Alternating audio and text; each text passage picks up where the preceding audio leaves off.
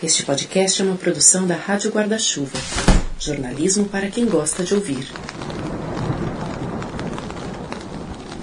Oi, tudo bem? Segunda sexta-feira do mês é dia de episódio novo do Põe na Estante, já chegando ao sétimo livro da temporada Leia África. Nossa parada de hoje está mais ao sul do continente africano. Vamos ao Zimbábue com os escritos de uma autora só uma vez publicada aqui no Brasil, por enquanto, esperamos. Antes de seguir, quero te pedir para considerar apoiar financeiramente o Põe na Estante. O financiamento coletivo lá no catarse.me barra Põe na Estante está crescendo aos pouquinhos. Isso tem aumentado a sobrevida do projeto, mas está ficando um pouquinho apertado mantê-lo no ar. Então, se você tiver uma folguinha no orçamento, peço que você considere apoiar mensalmente o projeto. Dá para apoiar com valores a partir de R$ reais mensais. Todos os apoiadores ficam com o nome na descrição do episódio. Quem apoia com R$ reais mensais ou mais recebe uma newsletter toda a primeira semana do mês. Quem investe R$ reais ou mais concorre a livros e o projeto de recompensas também está crescendo. Em breve trago novidades. Aproveito inclusive para agradecer o Rafael Argolo, a Cristiana Berea e a Eveline, que já são apoiadores do Põe Estante. Muito obrigada. Dá um pulinho lá, catarse.me barra estuda as possibilidades e veja se você quer e pode contribuir. Antes de seguir, duas diquinhas espertas. Primeiro, acessar o nonada.com.br, onde você ouve o Painestante e conhece outros conteúdos sobre cultura e direitos humanos. Recomendo a entrevista que a Ana Ortega fez com o jornalista e pesquisador Gegel Albuquerque, que no doutorado que faz na Federal de Pernambuco, olha para a produção criativa e para as estéticas das periferias brasileiras. Bem legal a reflexão que ele traz sobre não homogeneizar as culturas periféricas. E a outra dica é quando acabar aqui, procurar o pauta pública aí no seu tocador. O podcast da Agência Pública, nosso parceiro de Rádio Guarda-Chuva, traz ótimas entrevistas semanais. No episódio mais recente, eles conversaram com o pesquisador Odilon Caldeira, que estuda a história do fascismo no Brasil e o crescimento da extrema-direita no mundo. Eles falam sobre o fascismo dando as caras de novo por aqui. Recomendo, tá nos principais tocadores. Agora bora para nossa conversa? Ao voltar para o paraíso, não corremos. A gente anda de um jeito bem comportado, como se Budapeste fosse agora o nosso país também, como se a gente tivesse até construído tudo ali, comendo goiabas pelo caminho, cuspindo as cascas para todo lado para deixar tudo sujo. Paramos na esquina da rua AU para a Chipo vomitar. Isso acontece na maioria das vezes que ela come. Hoje seu vômito parece urina, só que mais espesso. Deixamos ali, descoberto. Um dia vou morar aqui, numa casa igualzinha àquela, diz Esbó mordendo uma goiaba gorda. Ela aponta para a grande casa azul com escada comprida, flores por toda parte ao redor dela. Uma casa bonita mesmo, mas não mais bonita do que aquela onde acabamos de roubar as goiabas. A voz da Esbó dá a impressão de que ela não está brincando, de que sabe do que fala. Eu fico olhando enquanto ela mastiga, as bochechas inchadas. Ela engole e começa a descascar o que resta da goiaba com os dentes laterais. Como você vai fazer isso? pergunto. A esbó cospe a casca e diz com seus olhos grandes: Eu só sei que vou. Ela vai fazer isso nos sonhos dela, basta de diz pro sol e joga uma goiaba no muro da casa da esbó. A goiaba explode e mancha o muro. Eu mordo uma goiaba doce, não gosto de roer as sementes das goiabas monstras porque são duras e se leva muito tempo para fazer isso. Então eu só as trituro levemente. Às vezes engulo as sementes inteiras, mesmo sabendo o que vai acontecer mais tarde, quando estiver de cócoras. Por que você fez isso? A esbolha para o muro agora sujo da sua casa e em seguida para o Bastard. Seu rosto ficou feio agora, como de uma verdadeira mulher. Eu perguntei por que você fez isso. Tem carvão em brasa na voz de Esbó, como se talvez ela fosse fazer alguma coisa com o Bastard, mas na verdade ela não vai fazer nada, porque o Bastard é maior e mais forte. E além disso, é um menino. Ele já bateu na Esbó antes e em mim, e na Chipo, e no God Knows também. Já bateu em todo mundo, menos na Estina. Porque eu posso, perna torta. Além disso, o que te importa? Bastard disse. Você acabou de me ouvir dizer que eu gosto da casa, então não devia fazer nada com ela. Por que não escolhe outra casa de que eu não goste? Tem um monte de casas aqui, a Esbó disse. Bem, isso não faz essa casa ser sua casa, não é? O Bastard usa uma calça de moletom preta e uma camiseta laranja desbotada que diz Cornell. Agora ele tira a camiseta, amarra na cabeça, e não sei se isso faz com que fique feio ou bonito, se ele realmente se parece com um homem ou uma mulher. Ele se vira e começa a andar para trás e fica de frente para Esbó. O Bastard sempre gosta que a pessoa com quem briga olhe diretamente para ele. Darling tem 10 anos e vive no paraíso. Não exatamente esse que talvez você tenha pensado. É uma favela de barracos de zinco, onde mora também uma patota de crianças divertidas e curiosas, desbravadoras de espaços para brincar e ávidas pelas goiabas dos vizinhos ricos. A garota está sempre acompanhada. Chip, Wisbor, Bastard, Stina, God Knows são os companheiros de aventuras que, ao lado da narradora, entendem pouco a pouco o que é o mundo e quais são as mudanças de que tantos adultos falam em curso no Zimbábue o crescimento, os movimentos e os deslocamentos vão levá-la a outra parte do mundo. Precisamos de novos nomes, de No Violet Bulawayo. É tema do sétimo episódio dessa temporada do Põe Estante, que já começou.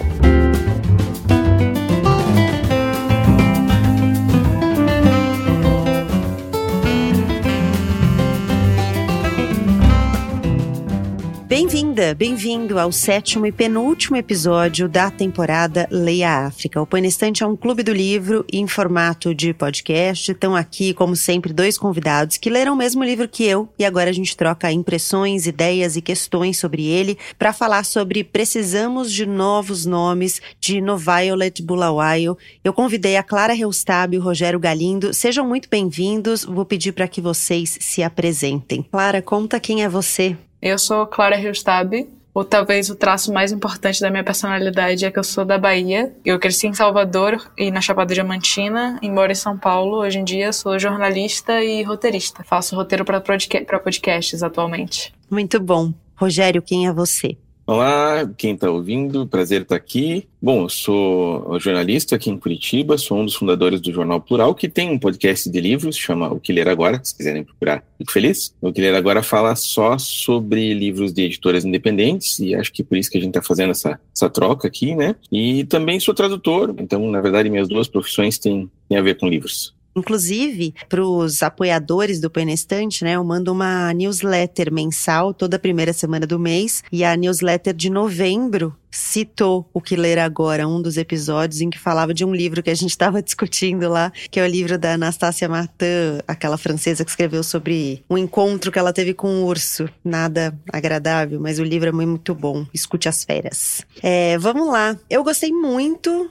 de Precisamos de Novos Nomes. Eu acho que faz um pouco de eco a um livro que a gente leu na primeira parte dessa temporada, que foi um livro do Ondiak. No livro do Ondiak são contos e o narrador é sempre uma criança. É ele narrando as memórias de infância dele, então tem muito de autoficção. Nesse livro, a gente tem uma narradora também criança que a gente acompanha crescer, né? É, e eu gosto muito de como ela constrói as palavras, a linguagem dessa criança, o olhar dessa criança para o mundo, que é a Darling, uma menina que a gente vai acompanhar no início do livro criança, como eu tô contando, depois ela vai é, ficando adolescente e termina como uma mulher adulta. A gente não vai dar muitos spoilers aqui, mas acho que isso não é spoiler dizer. Como é que você viu essa narração? Se foi algo convincente? Eu sei que nem sempre os narradores crianças convencem os leitores. Foi muito interessante a leitura desse livro, porque eu acho que ela é uma autora, né? Agora, não falando da protagonista propriamente dita, né? Mas falando do estilo de escrita da, da no, no Violet. Ela é uma autora que ela deixa as coisas muito muito escondidas e aí você vai pegando. Então, até você descobrir a idade das crianças, você já está convencido que aquelas crianças são convincentes, sabe?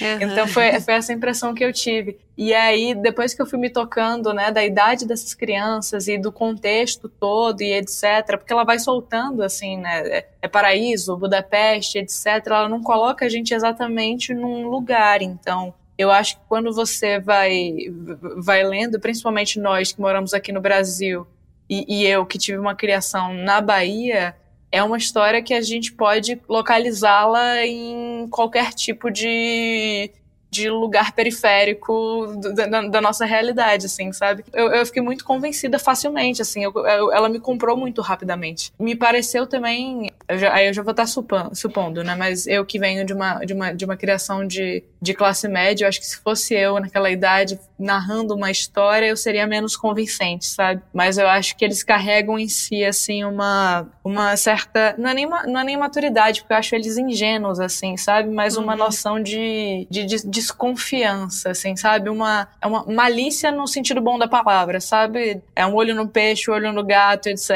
E, e tudo mais. Eles me compraram muito rápido, assim, principalmente a, a narradora, assim. Eu fui fisgada por ela. E comecei a acreditar logo nela, assim, de cara. Aí depois eu falei, nossa, ela tem a cidade? Acho super convincente a, narradora dela, né, a Darlene e é uma criança, como você falou, né? Ela começa ali, ela tem uns 10 anos e ela está no Zimbábue, né? Só para a gente localizar. Ela está falando sobre um momento que é super importante na história do país. Eles estão num momento de, de transição política violenta e a violência é parte da história, né? Mas é legal justamente isso, porque a menina ela não consegue entender exatamente o que está acontecendo, assim. Então você não vai ter uma narrativa como acontece em outros livros, em que o narrador fica te explicando tudo e contando detalhes detalhes da vida política do país, porque ela não sabe exatamente o que é aquilo. Ela consegue perceber que tem alguém ali que está com uma camiseta escrita mudança, mas ela não sabe que mudança é essa, quem é que são as pessoas que estão implicadas nisso. E isso é, é uma visão interessante, assim, porque não fica aquele livro tão didático, né, em que a ficção às vezes se transforma numa, numa desculpa, num pretexto para você ter um ensaio, na verdade, né, sobre o Zimbábue moderno. Não, ela, como é uma criança vendo aquilo, você é que tem que ir preenchendo as lacunas. Eu fiz muito isso, via na Wikipedia para entender o que estava acontecendo no Zimbábue em 2008, porque afinal de contas a gente não sabe muito sobre o Zimbábue de 2008. Acaba que, que é divertido você ver justamente, né, como você falou, pelo vocabulário dela e pela psicologia de uma criança mesmo, o que, é aquilo, o que, é aquele país, né? O que, é aquele mundo em que ela está vivendo. E para gente que é meio que, acho que todo mundo que vai ler o livro é meio iniciante na história da África Austral, assim, a gente não, não deixa de ser mais ou menos a sensação que a gente tem também, né? De estar tá conhecendo uma coisa que é muito inusitada para a gente e tentando botar o pé naquilo. É, teve uma coisa que me chamou a atenção, eu também fui, como você, pesquisando várias coisas no Google, né? Porque de fato acho que a gente não tem muita familiaridade. Uma coisa que eu me lembrava de muito tempo atrás do Zimbábue, e foi justamente nessa época que eu pesquisando identifiquei, era de uma inflação bizarra, assim, milhões por cento ao ano. E era, justamente dessa época. E, e, tem umas referências, né? A moeda, ao dinheiro, a moeda de fora e a moeda eh, do Zimbábue propriamente. Então, ela faz algumas referências em momentos em que ela encontra notas, né? Que você vê que não são locais, porque tem, por exemplo, a figura da rainha, a rainha da Inglaterra. Tem uma hora que ela fala mesmo que é um dinheiro de fora. Então, tem uma coisa dos elementos que chegam, dos elementos externos, né? A colonização é algo que vai contornando o livro, é às vezes de maneira mais ou menos direta. Na verdade, eu acho que sempre de maneira bem direta, porque mesmo quando ela não, não dá esse nome, né? Aliás, como você disse, ela não dá alguns nomes porque ela é uma criança, mas ela tá sempre falando de consequências ali da colonização. Mas além da colonização primária, né? Você tem uma série de elementos externos o tempo todo se fazendo presentes ali e uma espécie de recolonização constante do território, né? Sim, e é, é bem importante, né? Porque embora ela não esteja fazendo um ensaio, né? E nem tentando explicar didaticamente o que é a vida no Zimbábue, me parece que ela tem essa preocupação, assim, de cobrir mais ou menos os fatores mais importantes que eram relevantes no país naquela época e continuam sendo, imagino eu, né? Então ela fala, por exemplo, né, bastante do, do movimento da descolonização, né? Eles se tornaram independentes em 1980 e uhum. o livro começa no começo dos anos 2000, quando eles estão, o Mugabe já tinha deixado de ser assim, o sonho que o Ocidente imaginou que ele poderia ser para o Zimbábue, se transformado num baita pesadelo, né? E ela está convivendo então com o momento em que o Mugabe está sendo derrubado, né? Já estão tentando tirar ele do poder. E a gente vai vendo isso, é, como você falou, a colonização, as mudanças dentro do país, a epidemia de AIDS, né, é uma história que a gente sabe que na África, no sul da África inteiro é terrível, né, e ali também estava tava afetando muita gente.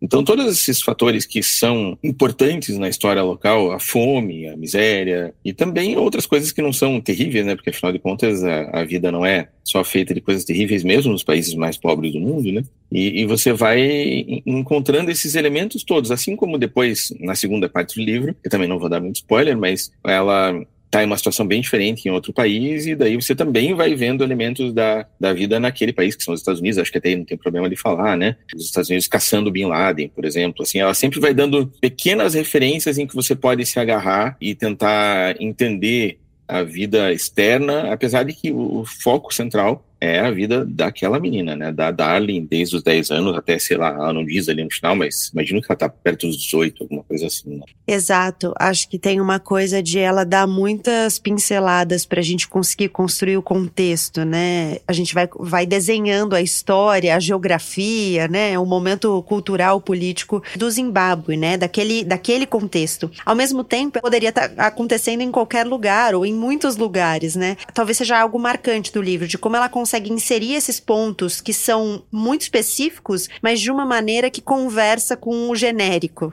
Exato. Talvez uma, uma coisa que me lembrou uma forma de escrita nesse sentido dessa generalização, mas no sentido bom da palavra, que a, ajuda com que o leitor é, consiga enxergar não, não necessariamente a sua realidade ali, mas uma realidade próxima, né? Como acontece no Torturado do, do, do Itamar, né? Que ele não, não bota uma localização exata, não bota uma temporalização exata, mas você vai pegando umas certas dicas, assim, né? Chega, chegou luz na, na onde ele morava, onde, onde os protagonistas moravam, etc. E eu adoro livros que fazem isso, assim, porque não só me instiga a ficar procurando essas dicas para poder tentar me localizar, mas também me ajuda com essa coisa dessa, dessa identificação com uma realidade que não é uma realidade próxima à minha, né? E aí eu fico pensando, nossa, isso podia ter acontecido, podia ser uma história dos meus amigos lá do interior da Bahia, de onde eu, onde eu, onde eu cresci, sabe? Porque é muito, é muito parecido. É até um pouco contraditório falar isso, né? Porque ele, no próprio livro eles falam dessas, dessa coisa dessa África que é muito diversa, muito grande e que nós aqui, nós, não só nós, né, mas o resto do mundo tende, tende a encarar como uma coisa só, mas eu não sei, eu fui lendo e fui vendo muito, muito da, do meu estado, assim, sabe? Não sei porque, não sei se é pela proximidade, né, por ser o lugar mais, mais negro fora da África e tudo mais, mas eu, eu vi muito daquelas crianças nos meus colegas de infância, assim, também. Foi muito legal. O que acontece quando os adultos vão votar? O God Knows pergunta. Estamos ocupados colando os cartazes de mudança, mudança de verdade, como o Born Free e o Messenger nos disseram. Devemos colocar um na porta de cada barraco para lembrar as pessoas de que elas precisam votar no dia 28. Você não ouviu os adultos, Esbó diz. Vão acontecer mudanças. Sim, mas o que é isso, essa mudança? God knows pergunta. Ele acabou de colar um cartaz e agora está fitando como se o papel tivesse olhos, como se fosse uma pessoa. A Esbó começa a falar, mas em seguida se abaixa para pegar um espelho quebrado e sorri para ele, admirando a própria imagem. Continuamos a colar os cartazes. A questão é que nem nos preocupamos com qualquer mudança. Fazemos isso porque o Born Free disse que tem uns inhames chineses pra gente quando terminarmos o trabalho. Talvez a gente vá para Green Zone comprar alguma coisa para comer com os inhames. Nunca vi dinheiro chinês, mas o que sei é que seus sapatos são pura caca. Usei apenas quatro vezes e eles viraram lixo. Sabe, um dia vou ser presidente, diz Bastard. Colamos a maior parte dos cartazes e agora estamos colando no último dos barracos, em direção ao cemitério Heavenway. Presidente do quê? pergunto. Presidente de um país, deste país, diz Bastard. Do que você acha que eu estou falando, sua burra idiota? Mas você precisa ser muito velho para se tornar presidente, o Stina diz. Quem te disse isso? Como você sabe? O Bastard pergunta, a mão aberta, colando um cartaz numa porta. Ele faz isso com tanta força que o zinco estremece, e uma voz lá dentro diz: Vocês aí, se acontecer alguma coisa com a minha porta, vou limpar a bunda de vocês com lâminas de barbear, seus idiotas.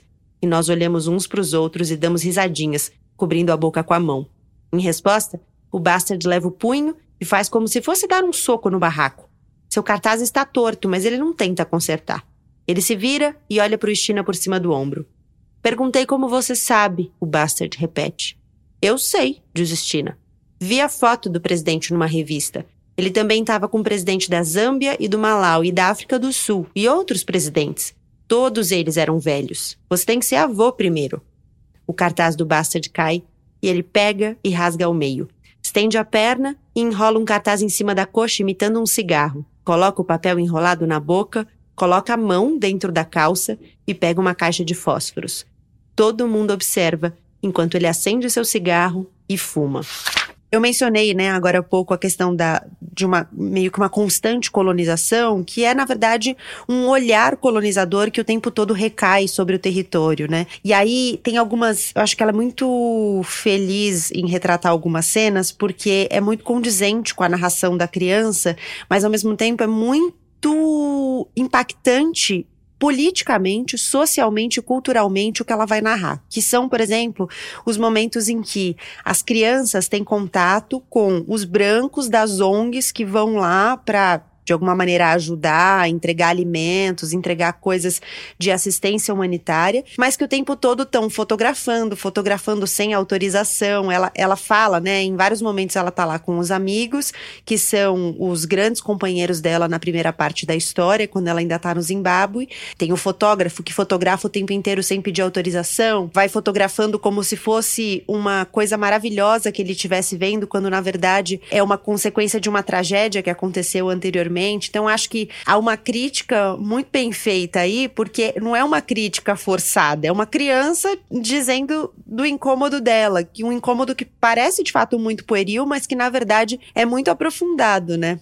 É, existe uma discussão muito forte lá na, na Bahia com por que, que as fotos, por exemplo, do Pierre Verger, né, não são consideradas com esse olhar do exótico e do, da falta de respeito, né? E eu fiquei viajando muito nisso, naquela cena em que eles são fotografados meio que gratuitamente. E aí eu fiquei lembrando muito, que é uma coisa que irrita a beça, eu e amigos soteropolitanos principalmente, que são dessas pessoas que vão passar férias lá e tiram fotos de pessoas na rua em, nas, nas, situações assim que são corriqueiras, né, e tudo mais, às vezes sem pedir permissão e etc. Realmente colocando eles num lugar de, de algo muito diferente, muito exótico, é, surpreendente. Você se sentir numa posição de, de ter uma certa autorização para documentar aquele tipo de coisa, assim. Porque você acha que está dando alguma coisa em troca, né? Seja porque você está sendo um turista lá e está meio que movimentando isso, ou seja, no caso do livro, né, que são os zongueiros, né, e, e, tudo mais. Os próprios é, jornalistas, né? Os próprios jornalistas também, exato. É um livro que descreve situações que são muito relacionáveis, é, acredito, não posso falar, né, pelo continente africano inteiro, mas eu acredito, acredito que também para nós aqui no Brasil, em certos, em certos lugares, assim, foi uma das coisas que mais me chamaram a atenção. É, e inclusive conta isso com um certo humor, o que ajuda, né, a crítica a ficar mais interessante, que o, um dos meninos tá com o calção rasgado, né, porque acho que não tem outro, e tá aparecendo o corpinho dele, né, a bunda, e os outros ficam tirando sarro dele, ah, você vai aparecer na foto com a bunda de fora, e daí Sim. eles aquilo é uma vergonha, e eles acham tudo muito engraçado, mas ao mesmo tempo é, é triste, né, porque o fotógrafo tá tratando aquilo como se fosse um zoológico, né, e, não, e tem outros momentos, né, que de confronto com a realidade dos brancos, né, que o Zimbábue era, era um país que tinha se descolonizado, né, tinha sido se tornando independente. Inclusive uhum. é engraçado que um dos meninos chama Born Free, né, nascido livre, né, e daí uhum. eles estão expulsando os brancos, assim, eles tiveram um, um movimento assim quase que de vingança, né, dos brancos que tinham entrado no país e colonizado. E tem uma cena brutal em que um casal de brancos que é protegido por um guarda negro, uma situação de miséria, e as crianças veem o momento, que sempre é pelo olhar deles, né, as crianças veem o momento em que uma espécie de milícia dos negros vem para se vingar daqueles caras e tirar eles da casa e tomar a propriedade. E é uma cena brutal do ponto de vista da violência, mas também ela mostra a resistência dos brancos em, em se colocar numa posição de igualdade com aquelas outras pessoas. Eles continuam achando que eles são superiores e que aqueles caras que estão vindo, apesar de ter a força bruta no momento, são só selvagens com que eles têm que negociar meio que numa posição de, de ironia, de sarcasmo, de muito forte aquela cena. É, é forte mesmo. E nessa, nesse momento, né, em que há esse embate, inclusive verbal, antes de uma violência física propriamente, em que um dos homens que chega nessa espécie de milícia diz a ele: O que, que você acha que você tem direito aqui? Você não tem direito a nada, essa terra não é sua. Você acha que você tem direito a alguma coisa, mas essa terra não é sua. Deixa eu te lembrar como foi o processo de construção desse país. E aí ele vai lembrar que, assim, a terra, na verdade, é da população originária que não faz parte desse contingente branco que chegou depois. E aí tem um, um, uma pergunta que se coloca, que no fim das contas acho que atravessa um pouco o livro todo, que é: o, o homem branco, dono da casa, vai responder: Eu também nasci aqui. Eu nasci nesse país, então eu, esse, esse país também é meu e tal. E aí uma das crianças que tá observando tudo escondida da copa da árvore fala: Mas então o que é ser africano? Eu acho que essa pergunta acompanha a narradora o livro todo, né? É, essa coisa desse, dessa questão do pertencimento vai, vai se refletir também depois quando ela finalmente consegue, né? A, a protagonista consegue para outro país, né? Mas ela nunca vai. É como se ela nunca se sentisse, né? No, pertencente a, a, a um lugar específico. Eu acho que é, é uma questão que acho que todos os países colonizados têm muito disso, né? Quando ela tá nos Estados Unidos depois, né? Ela tá numa uma hora falando com um branco americano e o, o sujeito pergunta para ela: "E como é que estão as coisas lá?" E ela fala, o sujeito fala esse lá como se o país dela, ela é a metáfora que ela usa, se não me engano, é assim, como se o meu país fosse um lugar em que o sol nunca nascesse, assim, como se fosse uma coisa terrível, sombria. Eu vou pra América morar com a minha tia Fostalina. Não vai demorar muito, vocês vão ver, digo, levantando a voz para que todos possam ouvir. Começo a comer uma nova goiaba. Está tão doce que termino em apenas três mordidas. Nem me preocupo em mastigar sementes. A América é longe demais, sua diz Bastard. Eu não quero ir a lugar nenhum onde tenha que chegar pelo ar. E se você chegar lá e descobrir que é um lugar de bosta e ficar presa e não puder mais voltar? Eu vou pra Joburg então. Quando as coisas ficarem ruins, eu só preciso pegar a estrada e me mandar sem falar com ninguém. Você tem que poder voltar de qualquer lugar para onde vai. Eu olho para o Bastard e penso no que dizer para ele. Tenho uma semente de goiaba presa entre a minha gengiva e meu último dente do lado. Tento alcançá-la com a língua. Acabo usando o dedo. Está com gosto de cera de ouvido. É, a América é longe. E se alguma coisa acontecer com seu avião quando você estiver dentro dele? E os terroristas? God knows diz, concordando com Bastard. Eu realmente acho que o God knows, com sua cara achatada e sua bunda de fora, só tá dizendo isso para agradar ao feioso do Bastard. Começo a comer outra goiaba e digo pro God knows alguma coisa com os olhos. Não importa, eu vou, digo, e ando rápido para alcançar a Chipo e o Estina porque sei onde a conversa vai acabar se o God knows e o Bastard se unirem contra mim. Bem, vai mesmo. Vai lá para aquela América trabalhar em asilos. É o que a sua tia Fostalina está fazendo enquanto a gente conversa. Nesse momento, ela está ocupada limpando o cocô de um velho enrugado que não consegue fazer nada sozinho. Você acha que a gente nunca ouviu as histórias? O Bastard grita às minhas costas, mas eu continuo andando. Estou pensando que se tivesse força bastante, ia me virar agora mesmo e dar uma surra no Bastard por dizer isso da minha tia Fostalina e da minha América. Daria um tapa nele, uma cabeçada na sua testa, e depois ia socar a sua boca e fazê-lo cuspir os dentes. Ia bater no seu estômago até ele vomitar todas as goiabas que comeu. Ia imobilizá-lo no chão, fincar o joelho na sua coluna, dobrar as mãos dele nas costas e puxar a sua cabeça para trás até lhe implorar perdão. É exatamente o que eu faria, mas em vez disso, vou embora. Eu sei que ele só tá dizendo isso porque tem inveja, porque ele não tem ninguém na América, porque a tia Fostalina não é sua tia, porque ele é o Bastard e eu sou a Darling. Eu fiquei lembrando daquela polêmica esses dias do, no Twitter do Galo, aquele líder. Do, dos entregadores. Do, dos entregadores. Dessa coisa do, do, do, sobrenome, né? Que ele tava falando muito sobre esses filhos de imigrantes que sentem orgulho em usar algum tipo de sobrenome estrangeiro e etc. Né? Geralmente japoneses ou italianos, né? Porque os que vieram do continente africano, por terem sido traficados, não carregam, na maior parte das vezes, seus sobrenomes de verdade. E eu fiquei pensando, né? Como mesmo depois de tanto tempo, né, mesmo eles tendo vindo nessa coisa dessa, também eram a, a ralé da ralé, né, vindo para cá para poder, foi para limpar, mas também para criar mão de obra e etc. Eles também não são vistos como brasileiros, eles são vistos como imigrantes que têm um certo poder um pouquinho maior do que, enfim, é, é muito doido como essa, essa coisa dessa briga de, de, identidade sempre vai acontecer, né, nos países que foram colonizados. Acho que tem essa pergunta literalmente assim, o que é exatamente um africano? Que eu também fico me perguntando, né, o que, que é exatamente um, um, brasileiro, né, já que a gente está falando em um país de, de dimensões continentais e que foi tão miscigenado, que tem tanta gente que faz faz, que, fa, que formou né, essa população. Então eu, eu adorei, adorei as reflexões assim que ele trouxe, que esse livro traz nesse sentido. Assim. É, é uma aflição de que de, parece que eles nunca vão encontrar realmente, sabe, um lugar onde eles se sintam, né? Eles, desde o primeiro capítulo eles ficam sonhando com esse, com esse lugar, né? É, ela tem escolhas interessantíssimas de, de nomenclatura. Eu até fiquei curiosa para ler no idioma original, eu acho que deve ser uma delícia ver todos esses, esses, todos esses trocadilhos, né, que ela, que ela usa e tudo mais, mas essa coisa do deles morarem num lugar que chama, que chama paraíso, que de paraíso não tem nada, e irem se divertir em Budapeste, etc. É realmente, tipo, o tempo todo uma falta de, de pertencimento, assim. Eu não, eu não consigo imaginar onde é que essas crianças, eles, elas se sentem bem, onde é que elas se sentem em casa, assim, sabe? A sensação é que realmente eles estão sempre sonhando com outro lugar.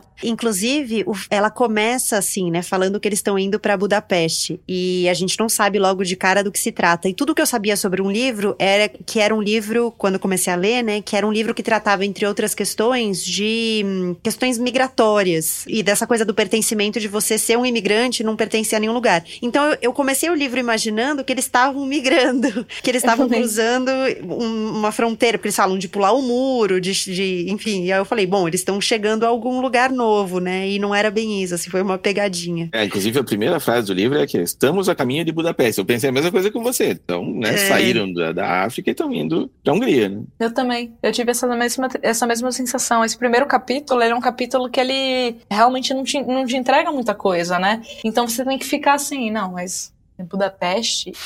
Estamos a caminho de Budapeste. O Bastard e a Chipo e o God Knows e a Sboy e o Stina e eu. Estamos a caminho mesmo não tendo permissão para atravessar a estrada Misilicase, mesmo que o Bastard devesse estar tomando conta de sua irmãzinha Fraction, mesmo que a mãe vá me matar se descobrir. Mesmo assim, a gente vai. Tem goiabas para roubar em Budapeste, e neste momento eu morreria por umas goiabas. Não comemos nada essa manhã, e é como se alguém tivesse apanhado uma pá e cavado meu estômago, tirando tudo lá de dentro. Sair do paraíso não é tão difícil, já que as mães estão ocupadas com o cabelo e com suas conversas, que é a única coisa que fazem. Apenas olham de relance para nós quando passamos em fila pelos barracos e depois viram o rosto. Também não precisamos nos preocupar com os homens debaixo do jacarandá, já que eles nunca levantam os olhos do tabuleiro de damas. Só as crianças pequenas nos veem e querem vir atrás da gente. Mas o Bastard dá um soco na cabeçona da criança que vem pelada na frente e todas vão embora. Quando chegamos à mata, já estamos correndo, gritando como se rodas em nossas vozes nos fizessem ir mais rápido. Esbó lidera. Quem descobriu o caminho das Índias? E nós respondemos: Vasco da Gama, Vasco da Gama, Vasco da Gama. O Bastard vai na frente porque hoje ganhou o jogo dos países e acha que isso faz dele o nosso presidente ou algo assim. E depois eu e o God Knows o Stina, Boy, finalmente a Chipo, que costumava correr mais que todo mundo em todo o paraíso, mas não mais porque alguém a engravidou. Depois de atravessar a Mesilicase, passamos por outra mata. Galopamos pela Rua Hope durante um tempo, antes de passar trotando pelo grande estádio com as bancadas reluzentes, onde nunca vamos nos sentar. E por fim, chegamos em Budapeste. Mas temos de parar uma vez para Chipo se sentar por causa da sua barriga, às vezes, quando a barriga começa a doer, ela precisa descansar. Mas afinal, quando é que ela vai ter o bebê? Bastard pergunta. O Bastard não gosta quando temos de parar de fazer alguma coisa por causa da barriga da Chipo. Chegou a tentar convencer a gente a parar de brincar com ela. Ela vai ter o bebê um dia. Respondo, falando pela Chipo, porque ela não fala mais. Ela não é muda-muda. Foi só a barriga começar a aparecer que parou de falar. Mas ainda brinca com a gente e faz todas as outras coisas. E se precisar muito dizer alguma coisa, usa as mãos.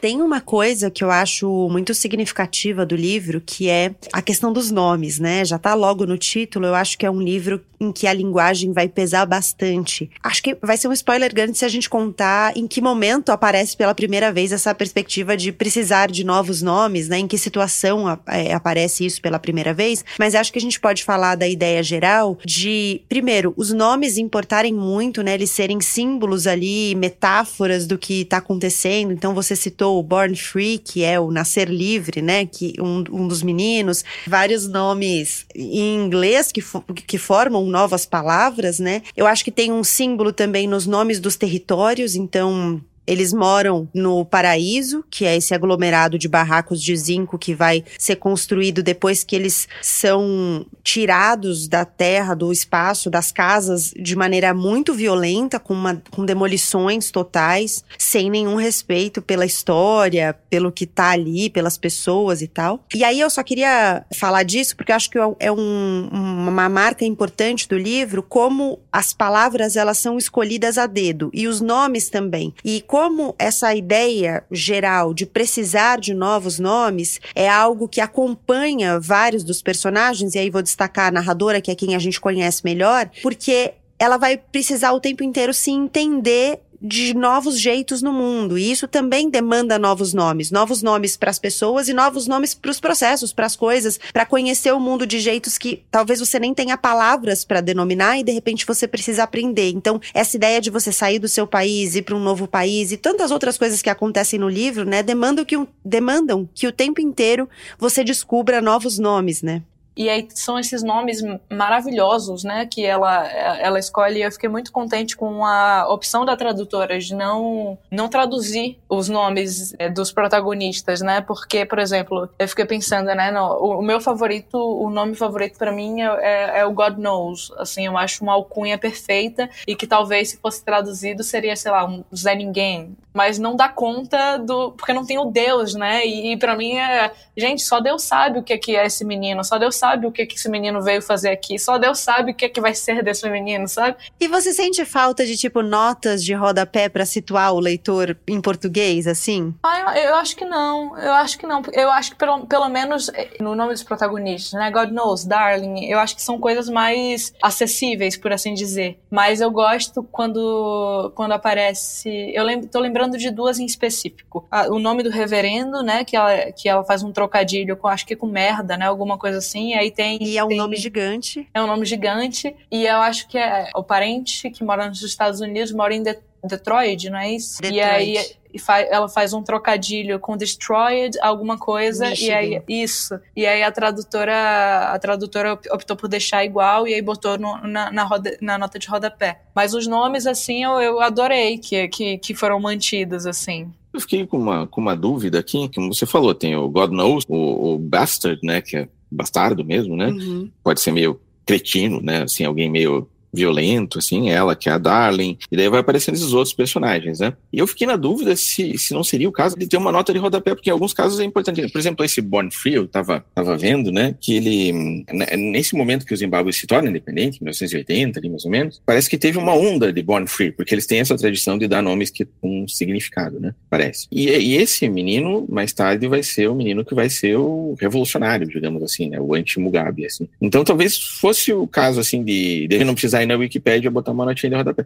Mas tem várias possibilidades aí, eu não estou dizendo que foi errado da edição não colocar, mas, mas eu recomendaria para quem for o livro estar tá atento a essas coisas, assim, porque elas, às vezes, às vezes tem um significado que a gente não imaginaria, assim, só, só de ler o texto do, do livro mesmo, assim. Eu acho que é, que apesar de que é um romance, a gente tem que ler como um romance, né? Não, não vale a pena você ler como se fosse uma aula, assim, porque daí você vai um tratado, se frustrar. Né? É, né? Você vai se frustrar, não é a ideia, né? Mas em, em, alguma medida, assim, eu acho que quem vai atrás desses livros também está interessado em saber sobre a situação do, do país, que a gente não conhece, que a gente conhece tão pouco, né? Logo estamos ocupados desenhando o jogo dos países no chão. E fica muito bom porque hoje a terra está úmida do jeito certo, já que choveu ontem. Para jogar o jogo dos países, você precisa de dois círculos, um grande por fora e depois um menor dentro dele, onde fica a pessoa que chama. Você divide o círculo de fora dependendo de quantas pessoas estão brincando e corta em pedaços como este. Cada pessoa então escolhe o seu pedaço e escreve o nome do país ali, é por isso que se chama Jogo dos Países. Mas primeiro temos de brigar pelos nomes, porque todo mundo quer ser certos países. Por exemplo, todo mundo quer ser os Estados Unidos e a Inglaterra, e a Austrália, e a Suíça, e a França, e a Itália, e a Rússia, e países desse tipo. Então, são os países países. Se você perder a briga, então tente se contentar com países como Dubai, África do Sul, Botsuana, Tanzânia e outros do tipo. Eles não são países países, mas pelo menos a vida é melhor lá do que aqui. Ninguém quer ser um desses trapos de países como Congo, como a Somália, como o Iraque, como o Sudão, como o Haiti, como Sri Lanka, nem mesmo este em que vivemos, Quem quer ser um lugar terrível de fome e coisas caindo aos pedaços? Se tiver sorte como hoje, consigo ser os Estados Unidos, que é um país-país. Quem não sabe que os Estados Unidos são o grande babuíno do mundo? Sinto que é o meu país agora, porque minha tia, Fostalina, vive lá, em Destroyed, Michigan. Quando as coisas estiverem em ordem, ela vem me pegar e eu vou morar lá também. Depois de escolher os nomes, votamos para ver quem vai ser o primeiro a chamar. A pessoa que chama é a que fica no pequeno círculo do meio para começar o jogo. Os outros ficam no círculo maior, com um pé em seu país e o outro pé do lado de fora. A pessoa que chama diz então o nome do país que escolheu e o jogo começa. Mas ela não chama um país qualquer, tem de ter certeza que é um país que pode derrotar com facilidade. É como estar numa guerra. Numa guerra, você não escolhe simplesmente a lutar contra alguém mais forte do que você, porque vai acabar levando uma surra, é claro. Do mesmo jeito, no jogo dos países, é melhor chamar alguém que não corre muito, e assim não pode derrotar você. Quando o responsável por chamar os nomes chama o primeiro, começamos a correr como se a polícia estivesse atrás da gente. Menos o país que foi chamado. Esse tem de correr para dentro do círculo do meio e gritar: parem, parem, parem. Depois que todo mundo para, o novo país no círculo do meio então decide quem vai eliminar. A eliminação acontece dando pelo menos três saltos para chegar a um dos países de fora. É mais fácil simplesmente excluir o país mais próximo do círculo de dentro. Ou seja, a pessoa que não correu tão longe, é só você dar os seus saltos direitinho, o outro país é eliminado e tem de se sentar e assistir ao jogo. Mas se você é o novo país no círculo interno e não consegue eliminar ninguém em três saltos, porque não foi rápido o suficiente para deter os outros países, escolhe a próxima pessoa que vai chamar e deixa o jogo. A brincadeira continua assim, até que só sobre um país. E o último país de pé é o vencedor eu comecei, eu falei, ah, preciso continuar só por causa dos nomes. E é muito curioso, né? Porque é um, o nome do livro é justamente Precisamos de Novos Nomes. E eles não têm nomes de, de verdade, por assim dizer, né? Então, achei achei uma escolha muito quase que espirituosa, assim, né, divertida. Eu imaginei a, a, autora viajando, né, nesses nomes, assim, tipo, pensando em como eu posso escolher o melhor, o melhor trocadilho para nomear tal pessoa de acordo com essa personalidade e tudo. Achei que ela, ela deve ter se divertido fazendo isso. E é, que do, do, do, nome dela, né? Que também é um nome criado. O da autora, você diz, né? Isso, o nome da autora. E é uma homenagem à mãe, né? Que morreu e, uhum. e à cidade de onde ela veio. Né? Exato. Né? E tem essa, essa brincadeira, né? De que se você. Outros ocidentais mais acostumados com anglicismos, né? Quando a gente vê o no na frente, a gente já pensa na negativa, né? E pelo que eu pesquisei, o no em alguns idiomas do continente africano, na verdade, é de né? Não é negativo. Ou com, né? É com, é, é, com, é, é, é, algo de ligação, assim. Então, não, uhum. ela não tá negando que ela é aquela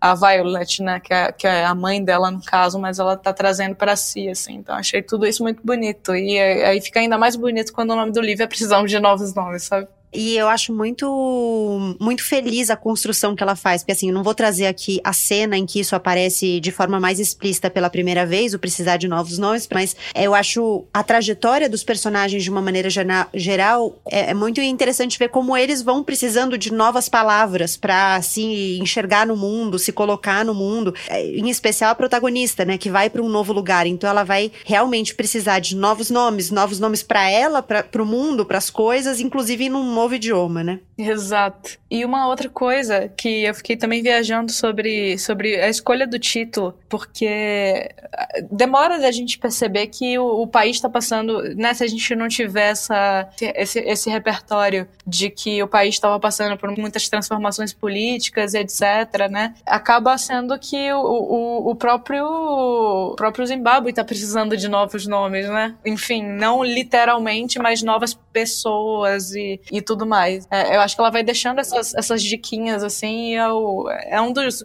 títulos de livro mais felizes, assim, que que eu vi nos últimos tempos, sabe? Isso que eu acho legal, assim, no livro, porque apesar de ter toda essa discussão cultural, social, etc, assim, mas a parte que eu acho mais divertida, na verdade, é, é a, a narração do grupinho de amigos ali dela mesmo, assim, da visão da criança do mundo, assim, e, e não necessariamente aquelas crianças estão o tempo todo pensando em política, em sociedade. Não, elas estão pensando em roubar goiaba, elas estão pensando em descobrir como é que uma amiga ficou grávida, como é, como é, que, como é que entra um bebê na barriga, como é que sai. E eles estão tentando, vendo aquela vidinha, né, de, de criança, independente de onde a criança está no mundo, ela tem as mesmas brincadeiras. Eles brincam de, de coisas que a gente também brincava, brincam de coisas que são um pouco mais esquisitas também, mas, mas assim, essa, essa vidinha deles ali e as pequenas descobertas que eles vão fazendo sobre eles mesmos, sobre a cidade, é um jogo interessante dela, porque ela sempre vai mostrando, por um lado, a vida deles, eles roubando gaba, eles vendo uma moça que jogou comida fora, que para eles é um absurdo, e ao mesmo tempo você vai vendo uh, nessa, nessa caminhada deles, do bairro deles, que é, é um lugar que foi demolido, e eles estão indo para esse, outro, esse outro bairro, e na caminhada você descobre já a desigualdade, já a, a diferença racial. Então, assim, não é que ela para em algum momento diz agora vou fazer um discurso sobre a, desigualdade racial no Zimbábue. Mas na história deles, ela vai colocando esses esses momentos. Mas eu acho a parte mais divertida ainda a vida deles ali, aquele grupinho de, de crianças e as, as pequenas coisinhas com que eles têm que conviver. E daí, por exemplo, né, tem essa, essa cena que você falou que a avó de uma delas, acho, não se conforma que ela tem uma mala cheia de dinheiro embaixo da cama, a mala lotada de dinheiro, e dizem pra ela que aquilo não vale nada. Ela, ela fica inconformada, como não vale nada? Isso é meu dinheiro? Fala da inflação, etc. Mas tudo por esse esses pequenos recadinhos que estão implícitos no meio da, da trama. Né? É, tem inclusive um detalhe que é, é, todos os dias ela conta o dinheiro de manhã, né? Ela reconta. E aí a Darling que tá narrando vai fazer essa, esse questionamento, vai falar assim, ué, mas parece que o dinheiro mudou de ontem para hoje, mas é que a inflação é tão alta, né, que não vale mais a mesma coisa. Então recontar o dinheiro é uma prática ali constante, todo dia ela reconta o dinheiro. É um absurdo. E eles estavam, inclusive, se não me engano, naquela época, pelo que eu entendi, estavam dolarizando a economia, né? Uhum. E daí, de repente vai aquele dinheiro literalmente não vai valer nada, né? Vai servir para botar fogo, sei lá. Escondida debaixo da cama, dentro da Bíblia velha e esfarrapada que a Mother of Bones não leva à igreja, tem uma fotografia do meu avô. Ele foi morto antes de eu nascer, mas eu soube quem ele era no momento em que coloquei os olhos nele pela primeira vez. Era como se ele estivesse olhando para mim, e o Macose, o pai, o meu tio Muzi e os outros parentes como se o rosto do meu avô fosse um punho fechado e todos os nossos rostos como moedas presas ali dentro. Na fotografia escondida, o meu avô está falando, a boca franzida. Há linhas na sua testa e do modo como seus olhos vermelhos olham profundamente para a câmera, você acha que ele quer comê-la. Tem um osso atravessando seu nariz e ele usa brincos. Atrás dele tem campos de milho que batem na cintura. Só aquele verde infinito e infinito. Ninguém gosta de falar dele. É como se ele fosse algo que nunca aconteceu. Mas tem horas que eu pego a Mother of Bones murmurando, e mesmo que ela não diga, sempre tenho a sensação de que ela está murmurando para ele. Ela não sabe que eu sei da fotografia do meu avô. Só o que eu gostaria de saber é por que alguém iria querer que eu jogasse fora a minha mala de dinheiro. E quero dizer dinheiro mesmo, não tijolos, não dinheiro mesmo, Mother of Bones diz. Ela fica agachada no chão como um louva-a-Deus, a mala a seus pés. Suas pulseiras de metal tilintam enquanto suas mãos passam pelos tijolos de dinheiro. Você sabe o que eu não entendo? Mother of Bones pergunta. Ela levanta a cabeça e olha para mim, mas eu não respondo nada, porque sei que ela nem tá falando comigo. O que eu não entendo é como esse mesmo dinheiro que eu tenho aos montes não dá para comprar nenhum grão de sal. É isso que eu não entendo, diz ela, a raiva começando a espumar na sua voz. Bom, vamos para as considerações finais. Suas recomendações sobre esse livro? Eu acho que a primeira coisa é que a gente fica falando muito né, nessa coisa de vamos, vamos ler mais mulheres, mais mulheres africanas, mais, enfim, mulheres não brancas, etc. E aí acho que gente acaba sempre esbarrando não querendo tirar o mérito dela etc, mas sempre esbarrando em Chimamanda e nomes mais comuns, né? Eu acho que já, já começa daí, assim, sabe? Precisamos de novos nomes de mulheres africanas e que estão fazendo trabalhos super interessantes e que não estão sendo publicados, né, por grandes é, editoras. Eu acho que a gente ainda não, acho que não caiu tanto a ficha. Eu acho que talvez para alguns estados do Nordeste, eu acho que é, a gente consegue compreender melhor o quão somos parecidos com eles, assim, sabe? E o quanto alguns dos problemas que eles passam são muito, ainda são muito parecidos com problemas que a gente está passando ou com alguns problemas que a gente já superou e tudo mais. Nesse sentido, esse livro me fez perceber, sei lá, talvez uma criança do Zimbábue tem muito mais a ver com os meus amigos do interior da Bahia do que uma criança de São Paulo. Então foi meio que um abrir de mentes nesse sentido e uma vontade de também também nesse sentido histórico da coisa, né? De me perceber ignorante, né? Nessa coisa dessas disputas territoriais de lá, desse colonialismo ainda muito enraizado e de como a gente tem muito mais, muito mais conhecimento nessa coisa desse, por exemplo, colonialismo americano, que é muito mais distante da gente do que é dos nossos parceiros mais próximos aqui do lado, né? Tive esse ímpeto também de, de não só ficar presa ao romance, mas de, de ir um pouquinho além. E aí eu acho que quando um livro faz isso, ele meio que cumpre seu, o seu papel no mundo, assim, né?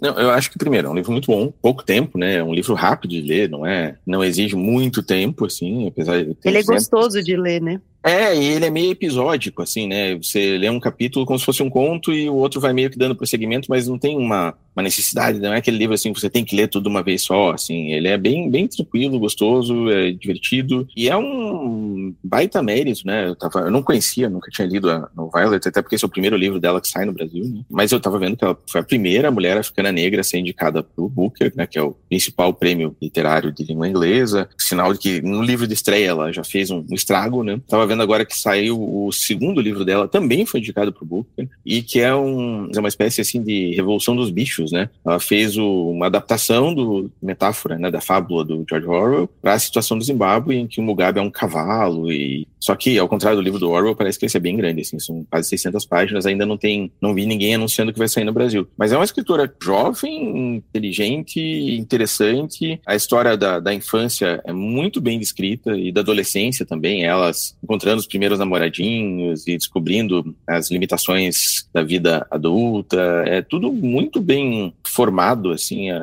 é um romance de formação, né, em certo sentido, assim. acho que mostra muito bem o personagem, a psicologia dela. E também tem essa, essa questão política de a gente. Eu acho que é uma atitude política você ler livros africanos, ler livros de negros, negras, e a gente dá mais importância para essa cultura que ao mesmo tempo é tão distante da nossa, mas também é tão próxima, né? Porque afinal de contas nós somos em grande medida descendentes de africanos, não necessariamente do Zimbábue, porque é uma região que não, não tem tanto a ver com a história do Brasil, mas acho que é, é uma atitude política você conhecer e poder discutir, poder falar mais sobre isso, porque senão a gente fica lendo sempre as mesmas coisas, as mesmas pessoas, as mesmas culturas, e acho que é, é bom a gente ter diversidade nesse mundo e acho que esse livro tem super a ver com diversidade e com conhecer o mundo. Acho que é um presente a Biblioteca Azul ter trazido e a Adriana Lisboa fez uma tradução muito boa, tradutor experiente e super profissional, acho que. E é uma coisa legal, inclusive, né? Porque há 10 anos a gente não tinha acesso a essa literatura tão fácil, né?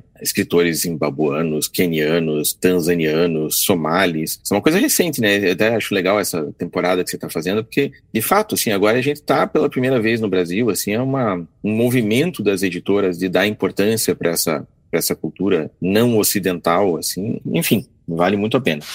Faço questão de andar atrás da Mother of Bones quando vamos à igreja. Se andar na frente dela, ela vai ficar o tempo todo me dizendo para andar como uma mulher, coisa que eu não sou. Em seus pezinhos, a Mother of Bones usa sapatos descombinando, um sapato verde sem salto e um tênis vermelho com cadarço branco, mas isso não significa que ela seja louca. Passamos pelos barracos pequeninos, um após o outro, barracos amontoados como fatias de pão quente, não uso sapatos porque agora eles estão pequenos. E os outros, fabricados na China, que a mãe me trouxe da fronteira, se desmancharam. Então, ando com cuidado e levanto os pés para evitar as coisas no caminho vermelho empoeirado. Uma garrafa quebrada aqui, um monte de lixo ali, uma poça marrom de alguma coisa aqui, uma melancia estripada ali. É de manhã cedo, mas o sol já está fritando os barracos. Sinto o sol sobre o meu corpo como se ele estivesse me assando. Fico de boca fechada, como devo ficar, enquanto a Mother of Bones grita saudações às pessoas que vemos no caminho. A mãe do Born Free, Madube, que está martelando pregos no telhado de seu barraco com uma pedra. Na Betina, ajudando seu neto No More Problems, que está de cócoras. Maitonde, sentada num banquinho e olhando dentro da orelha de seu bebê que chora. Na Macoba, ditando uma carta para um menino alto que eu nunca vi antes. Passamos pelo velho Zuzi, que olha para tudo com seus olhos cegos. Passamos por mulheres sentadas do lado de fora de um barraco, fofocando e arrumando o cabelo umas das outras. E não muito longe dali, os homens amontoados como carneiros, jogam damas debaixo do jacarandá solitário. As flores roxas quase deixam os homens bonitos na sombra, sem camisa. Estão sentados ali, agachados e inclinados para frente como tigres, como se o sol chicoteando suas costas não tivesse importância. Como se os excrementos de pássaros que caem sobre seus ombros nus e salpicam sua pele não tivessem importância. A Mother of Bones grita suas saudações e acena, mas os homens mal tiram os olhos do tabuleiro desbotado de damas, com as tampas de garrafas viradas para cima e para baixo. Precisamos de Novos Nomes é da No Violet Pulawayo, tradução da Adriana Lisboa, editado pela Biblioteca Azul, publicado pela Biblioteca Azul aqui, aqui no Brasil. Tem 252 páginas. Rogério, onde as pessoas te encontram? Como elas seguem seu trabalho? Como elas conhecem o que você faz? Bom, eu sou um dos fundadores do Jornal Plural, como a gente estava falando, né? Plural.jor.br, que é o principal jornal independente aqui de Curitiba, né? A gente tem três anos de, de caminhada aí e, e, precisa de mais leitores, então, por favor, quem quiser, venha com a gente. Um jornal que defende direitos humanos, defende, enfim, a diversidade, tudo isso que a gente está falando aqui. E a gente tem um podcast de livros que acho que, para quem está ouvindo aqui, certamente vai ser o melhor caminho para conhecer o meu trabalho, já que você estava falando, né? Que é o Que Ler Agora, tá em todos os principais tocadores de podcast. O Clear agora fala de livros independentes. Eu e o Irineu, aliás, vou gravar hoje à tarde, então já tenho que me preparar aqui também. Bom, o Jornal Plural também está nas redes sociais. Quem quiser acompanhar aí, Instagram, Twitter. Twitter também, né? Twitter, Instagram, Facebook, até TikTok a gente tem, menina. Ó, oh, que chique. Apesar, apesar, que eu, apesar que eu tô ficando velho aqui, ele não me, não me conformava com a ideia, mas me convenceram e pior que dá certo aquilo. Então, normalmente, o é, Plural Jor BR, você encontra a gente na maioria das redes sociais aí sem problemas. Clara, onde as pessoas encontram você, seu trabalho, quer deixar algum caminho aí? Eu, eu costumo postar muita bobagem, mas também muita coisa séria no Twitter. Meu arroba é Clara C. Hellstab, é R-E-L-L-S-T-A-B. E eu sempre estou publicando, já que o assunto é livros aqui, eu sempre estou publicando coisas na 451, é na revista 451. A maior parte das coisas é sobre quadrinhos e mangás, que são minha paixão, mas vez ou outra eu consigo, consigo convencer Paulo Werneck que eu tenho algum livro interessante para alçado dele. Obrigada, gente. O penúltimo episódio da temporada Leia África está chegando ao fim. Põe na Estante está nas redes sociais como arroba Põe na Estante, Twitter, Instagram. Eu sou a Gabriela Maier Cuido da produção, do roteiro, da edição do podcast. O João Vitor Coura faz a mixagem de som e o Arthur Maier desenha as capas dos episódios. Muito obrigada pela escuta, pela companhia e a gente se encontra de novo em 15 dias para o último episódio de Leia África. Até lá!